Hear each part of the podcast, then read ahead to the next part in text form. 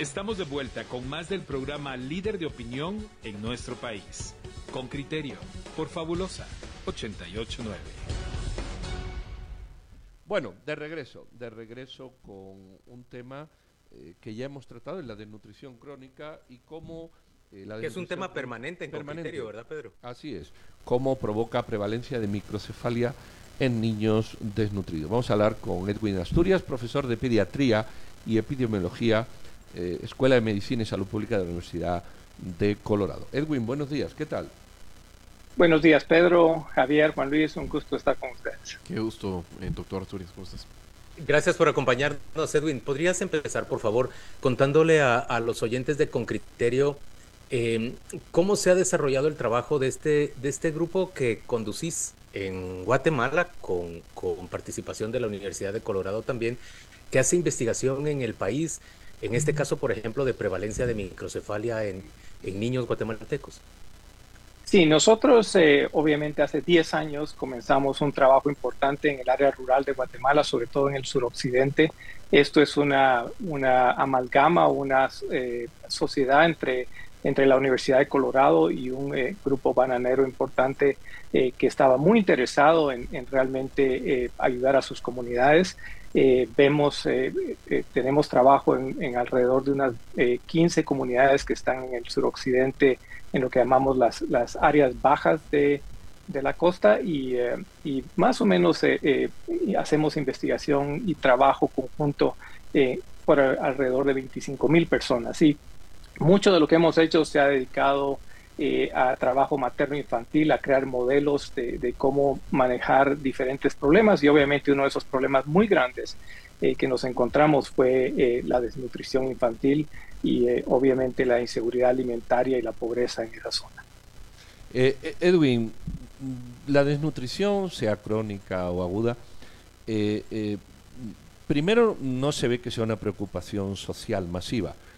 Y, segundo, los que sí andamos preocupados, mm, nos preguntamos si es tan complejo mm, resolver este tema que lleva años gobiernos y millonadas y no se atina, o, cuál es la clave, eh, qué, switch hay que ponerse en on para que esto se termine, mm, porque uno se pregunta, tanto dinero, tantos gobiernos, tanto tiempo, y unas circunstancias tan, tan tristes, ¿por qué no se acaban? ¿Qué, ocurre? Bueno, hay dos cosas importantes acá, ¿no? Eh, la, desnutrición es un problema que deriva de un problema muy importante en una sociedad y eso es su pobreza.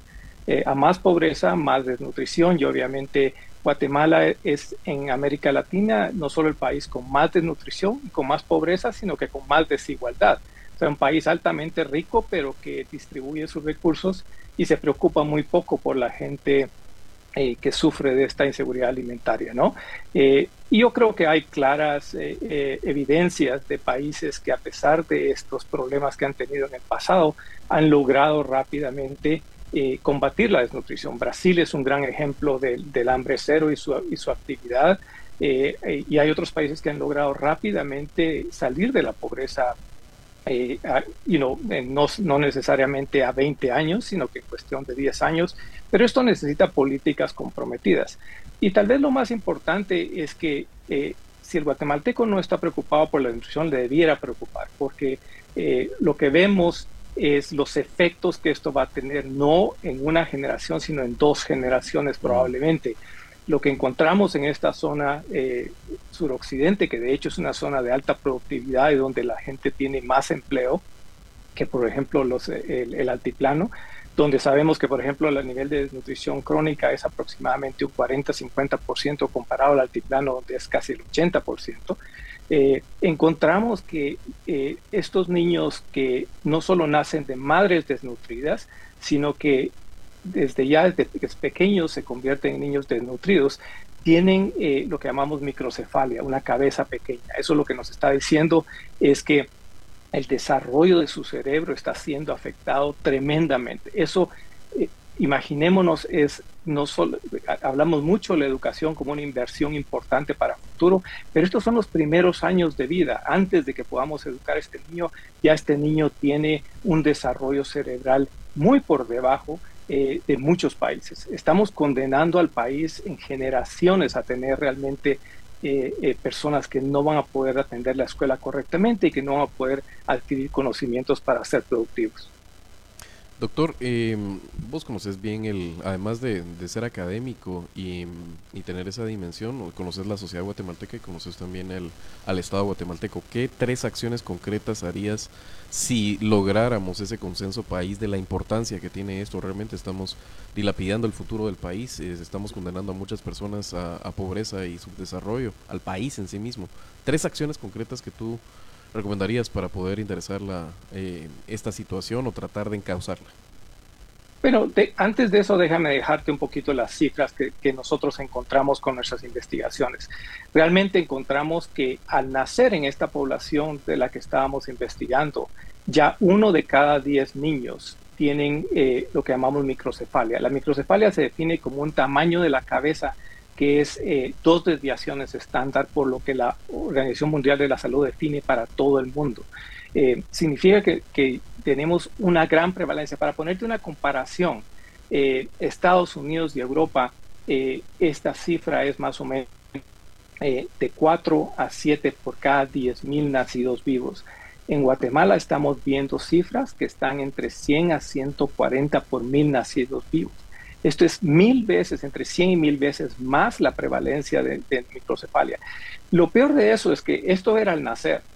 Eh, cuando el niño llega al, año de vida, ya tenemos que más o menos un 25%, o sea, uno de cada cuatro niños tiene microcefalia. Te puedes imaginar que uno de cada cuatro niños ya tiene el tamaño del cerebro que no le va a permitir educarse correctamente.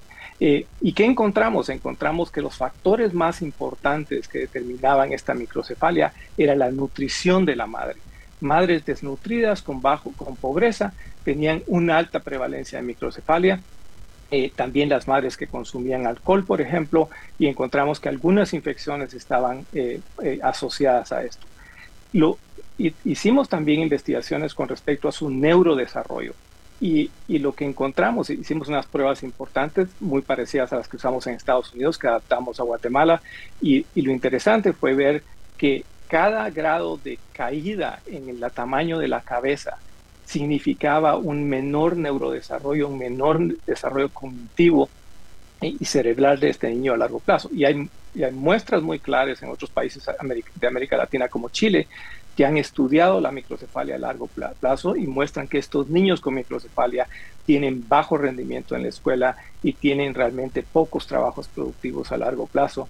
O sea, lo que estamos viendo acá es una implicación de largo plazo para el país. Eh, o sea, la desnutrición no solo debe preocuparnos por la muerte que provoca, pero realmente por eh, el, el tremendo efecto en la cognición y en el desarrollo de estos niños. Pero te preguntaba, Javier, ¿cuáles acciones crees vos que tienen que tomarse, Edwin? Y, yo lo quiero sumar a, otro punto. Vemos muchas, bueno, digo muchas, son pocas en realidad, iniciativas privadas bien intencionadas que, buscan atender este tema, pero cuando yo oigo tu descripción del, asunto, estamos hablando de la región probablemente más rica del país en términos agrícolas, el suroccidente es, es tierra volcánica, cultivada todos los años, no deja de haber una cosecha. Eh, normalmente hay dos en, los granos básicos, hay, hay cosechas de granos de productos permanentes como, como el banano, como la palma, y sin embargo ahí la población es, es pobre. Eh, ¿Qué podemos hacer realmente? ¿Qué se tiene que hacer para cambiar esa situación? Hablabas de, de, de un asunto estructural, distribución de riqueza muy desigual en, en nuestro país. ¿Cómo abordan otras naciones? Esta clase de problemas. Mencionaste a Brasil, Perú también es un buen caso.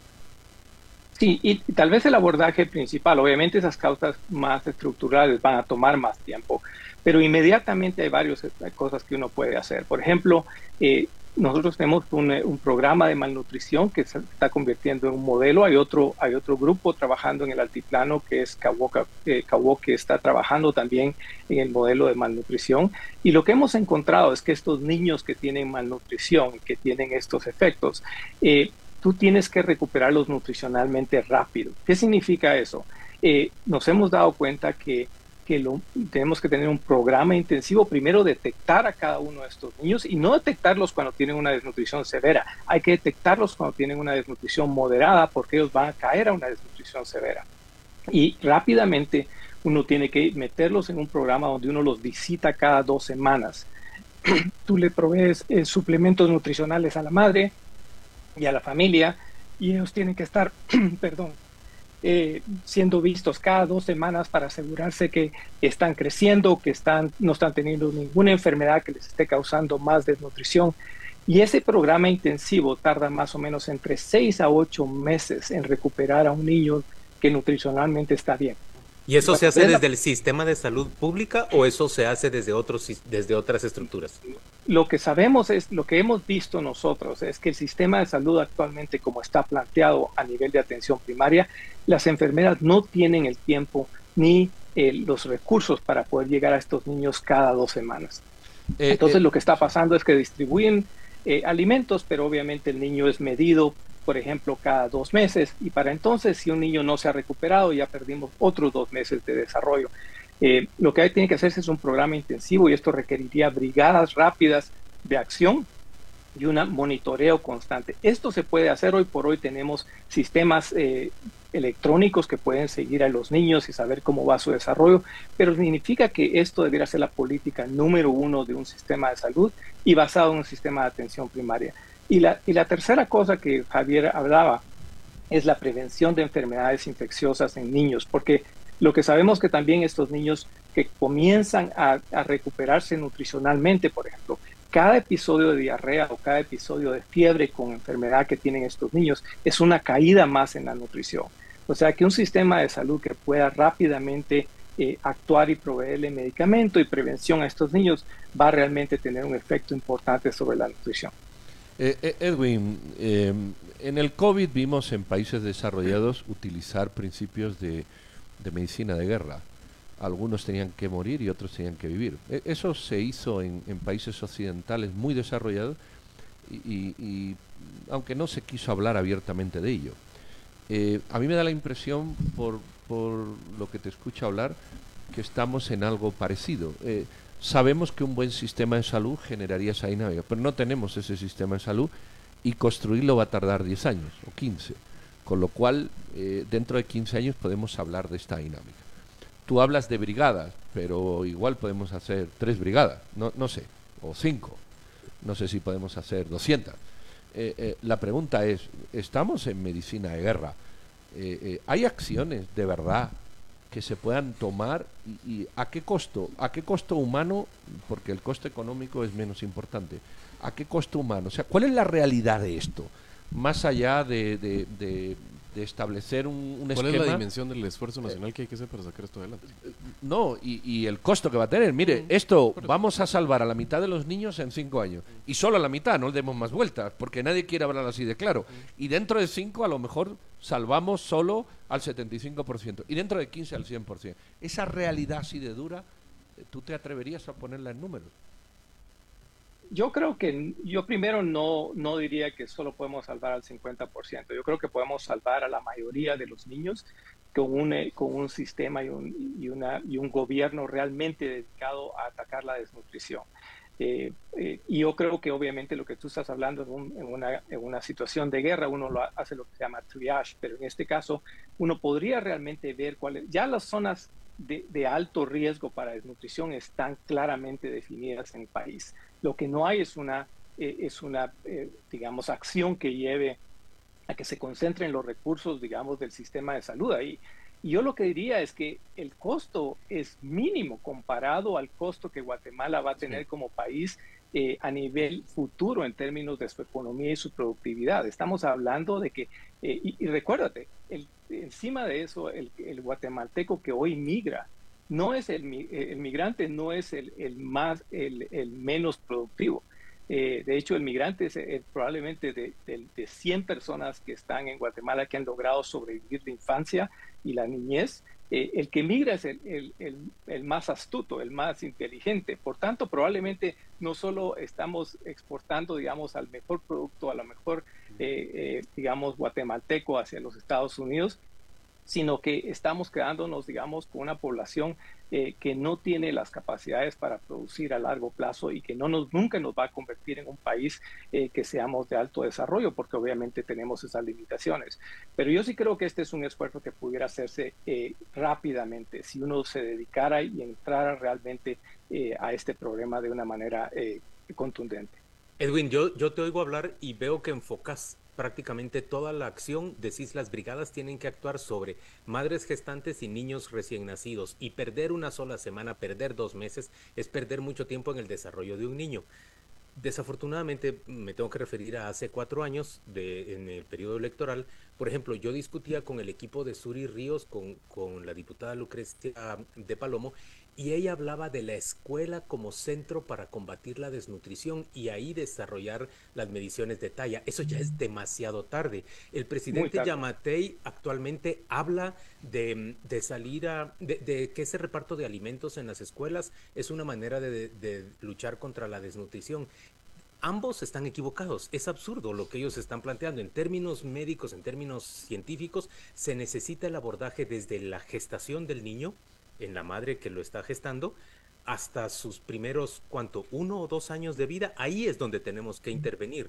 Y no pareciera haber desde el Estado guatemalteco, desde esos, esas opciones políticas, ni siquiera un estudio concreto de, de, la situación. De verdad, cuando Pedro dice que le importa muy poco a la mayoría de la gente, le importa muy poco a quienes gobiernan.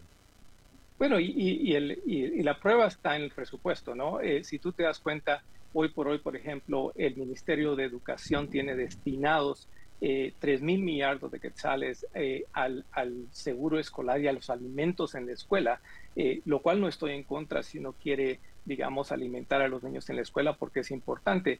Pero eh, el presupuesto para malnutrición del Ministerio de Salud es de 1.500 millones. O sea, estamos hablando de que la mitad del presupuesto dedicado a alimentación en la escuela es lo que se dedica a malnutrición y como sabemos el año pasado hubo grandes transferencias de este programa de malnutrición hacia otros sectores del Ministerio de Salud y otros sectores del gobierno, lo cual nos dice que la prioridad no está en, combatir la malnutrición. Eh, de nada sirve de nuevo eh, actuar a nivel de la escuela si, si lo que tenemos ya es un sustrato, un niño que nos llega ya con grandes deficiencias en términos cognitivos y en términos, digamos, de su capacidad de reaccionar. Muy bien, don Edwin Aturia, muchísimas gracias siempre por esta charla tan científica y tan bien explicada. Muy amable y muy feliz miércoles para ti.